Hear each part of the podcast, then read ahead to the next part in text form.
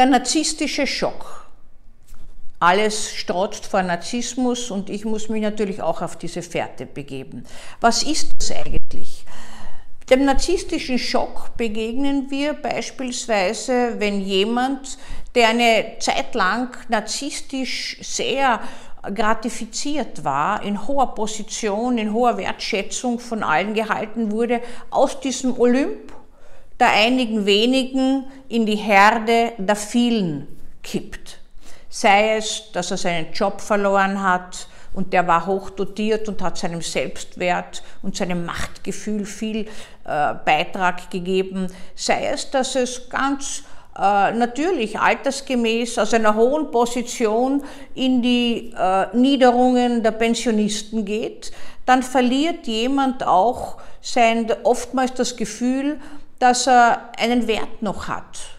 Die Frage ist ja nur Wert für wen? Für andere oder für mich selbst? Und natürlich bin ich dann in der Pension nicht mehr jemand, den man sofort äh, begrüßt, wenn er wo erscheint, wenn ich das früher gewohnt war und äh, der gewissermaßen sich selbst, seinen Selbstwert dadurch aufbaut, dass andere ihn bewundert und Applaus zählen.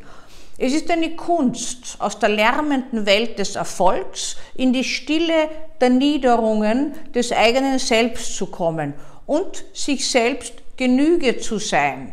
Das können etliche Menschen schon, aber manche nicht. Und ich habe viele schon betreut, die nie im Leben gedacht hätten, dass sie je eine psychiatrisch-psychotherapeutische Behandlung benötigen würden, denn sie waren in einer hoch angesehenen äh, Position, haben Macht über andere ausgeübt, waren sich dessen gar nicht bewusst, dass sie sich selbst gewissermaßen in ihrem Selbstwert stützen auf die Bewunderung und auf die Vielzahl der Zuwendung durch andere.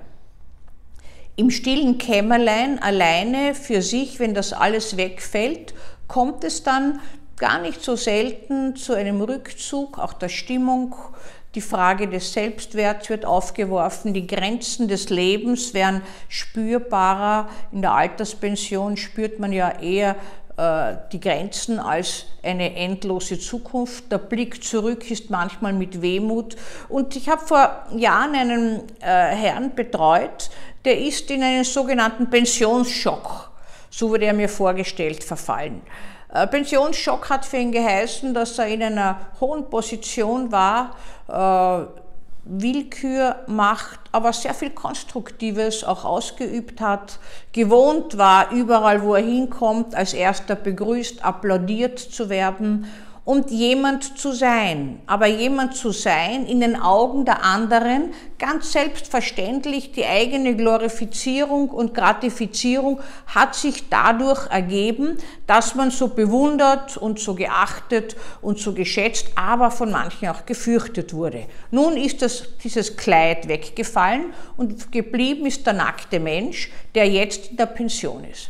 Er hat sich bitter beschwert bei mir, dass er nicht einmal mehr Einladungen kriegt zu den Veranstaltungen, die er ins Leben gerufen hat. Äh, dass man ihn nicht mehr begrüßt, manchmal vergisst man ihn, man fragt ihn nicht mehr, wie es ihm geht.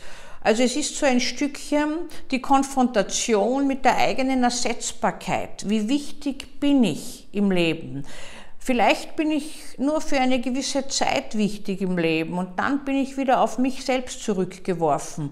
Und da muss ich aber auf ein gefestigtes Selbst schauen, weil sonst gibt alles nach in mir und ich finde meinen Sinn nicht. Es war äußerst schwierig, diesen Mann zu behandeln. Er hat zwei Selbstmordversuche gemacht, weil er mir immer wieder vermittelt hat, lieber möchte er nicht mehr sein, als ein Nichts zu sein. Und äh, diese Frage, was ist denn nichts und was ist wer sein, hat uns viele Stunden in der Therapie beschäftigt. Äh, er hat überlebt, er hat äh, ganz ins Leben nicht mehr wirklich gefunden.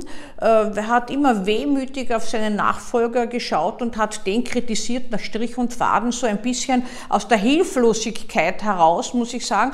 Ähm, es ist äh, so etwas wie, man hat ständig Kritik an anderen, dann hat man das Gefühl, keiner ist so gut wie ich selbst. Und äh, das hat er sich so behalten. Ich habe das zwar immer versucht, mit ihm zu reflektieren, aber das ist nur leidlich gegangen. Er ist doch in einer gewissen, das sehen wir häufig in solchen Fällen, Verbitterung verblieben. was hat er im Leben denn zu Wege gebracht? Äh, er hätte noch so viele Projekte gehabt und äh, er hat aber jetzt ausscheiden müssen, altersgemäß, und äh, der andere hat gar nicht die Erfahrung und so weiter. So ein Hadern mit dem Schicksal, ein Hadern mit einer gewissen Grenze, ein Hadern mit einer gewissen Begrenzung im Leben. Das ist das, was manchmal zum narzisstischen Schock führen kann, wenn abrupt oder auch vorhergesehen ein Leben in hoch angesehener Position zu einem stilleren Leben wird und die Zuschauermenge nicht mehr applaudiert, sondern wenn nur das eigene Selbst.